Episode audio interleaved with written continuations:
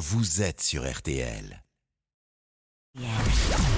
L'œil de Philippe Cavrivière. Et oui, Philippe, notre invité, le docteur Isabelle Sarfati, chirurgienne plasticienne et cofondatrice de l'Institut du Sein, est restée pour votre chronique. des années 80, mes femmes Oui, bah, c'était ça au Patrick Sébastien. Donc, euh, voilà. on n'a pas dit des chansons. Alors, non. Nous sommes mercredi, c'est le jour des enfants. Et écoutez bien les bambins, car aujourd'hui nous allons parler de nichons. Bonjour Isabelle Sarfati, vous êtes chirurgienne plasticienne, ce qu'on appelle trivialement un chirurgien esthétique, ou ce que Jacques Lang et Sheila appellent leur médecin traitant.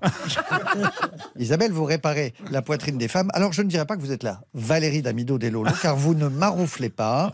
Je dirais plus que vous êtes la Léonard de Vinci, la Raphaël des Saints. Ah, voilà. Oui, ce sont des peintres de la Renaissance, car pour ces femmes, être opérées par, par vous, c'est une renaissance. Oh, oh, oh, oh. Dans ta gueule, France Inter. Oh Magnifique. Notre invité est venu nous alerter sur le manque criant de chirurgiens plasticiens en France. 60 000 femmes sont en effet en attente de reconstruction mammaire à la suite d'un cancer ou, plus rare, euh, d'un accident de thermomix. Donc, mon conseil, mesdames, ne jamais cuisiner topless, surtout après 85 ans. Déjà, c'est très désagréable visuellement pour vos petits-enfants.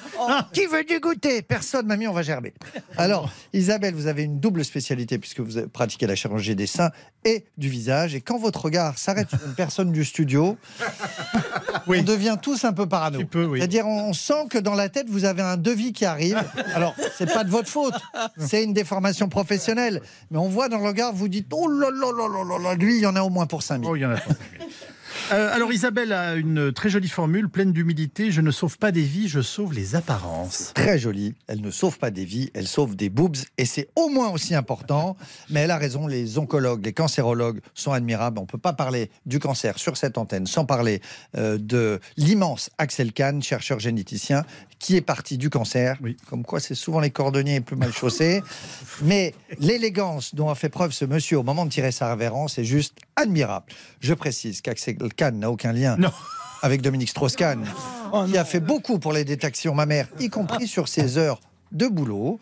Alors, elle n'est pas simple à rentrer. Putain, on attaque, euh, on n'a pas trop le moral. Poum, septembre, cancer pédiatrique. Octobre, cancer du sein. Novembre, cancer prostate, testicule. Décembre, on parle des cancers du pancréas? Non, ça va aller, merci. Allez, oui, merci. Non, alors bien sûr qu'il faut en parler, il faut se renseigner sur les assauts pleines d'énergie. Il y a le gang des crânes rasés, au hasard, l'association Léo. J'embrasse mon petit Rafi à Marseille. Mm. faut remercier ceux qui témoignent. Éléonore Gay, la journaliste Mathieu Lartaud, au rugby, Florent Pagny, tous les anonymes qui se battent. J'ai Sophie, l'amie de Katia, en plein combat, qu'elle va gagner. Je reçois plein de messages, moi. Bref, le message, c'est allez vous faire dépister, mesdames, c'est important. Puis c'est pas euh, si terrible, vous allez juste enlever le haut. Je rappelle que pour nous, la prostate, c'est légèrement plus intrusif. Donc arrêtez de faire vos gonzesses. Bon, alors vous voulez les JO ou le pape? Allez, euh, les JO, allez, Allez. vas-y. À 10 mois du- des JO, la presse étrangère s'inquiète de la prolifération des punaises de lit, mais également des rats et même des moustiques tigres Oui, qui pourraient gâcher c'est la fête. sûr, c'est sûr que se faire piquer par un moustique tigre devant un match de waterpolo féminin à 800 balles, puis se faire mordre le mollet par un rat dans le métro en rentrant dormir dans un hôtel à 550 euros infesté, infesté de punaises de lit, ça offre une expérience des JO légèrement mitigée. Voilà. Vous savez qu'à Paris, il y a environ deux rats par habitant. Alors moi, je- on me les a toujours pas présentés. Je ne sais pas qui sont les miens.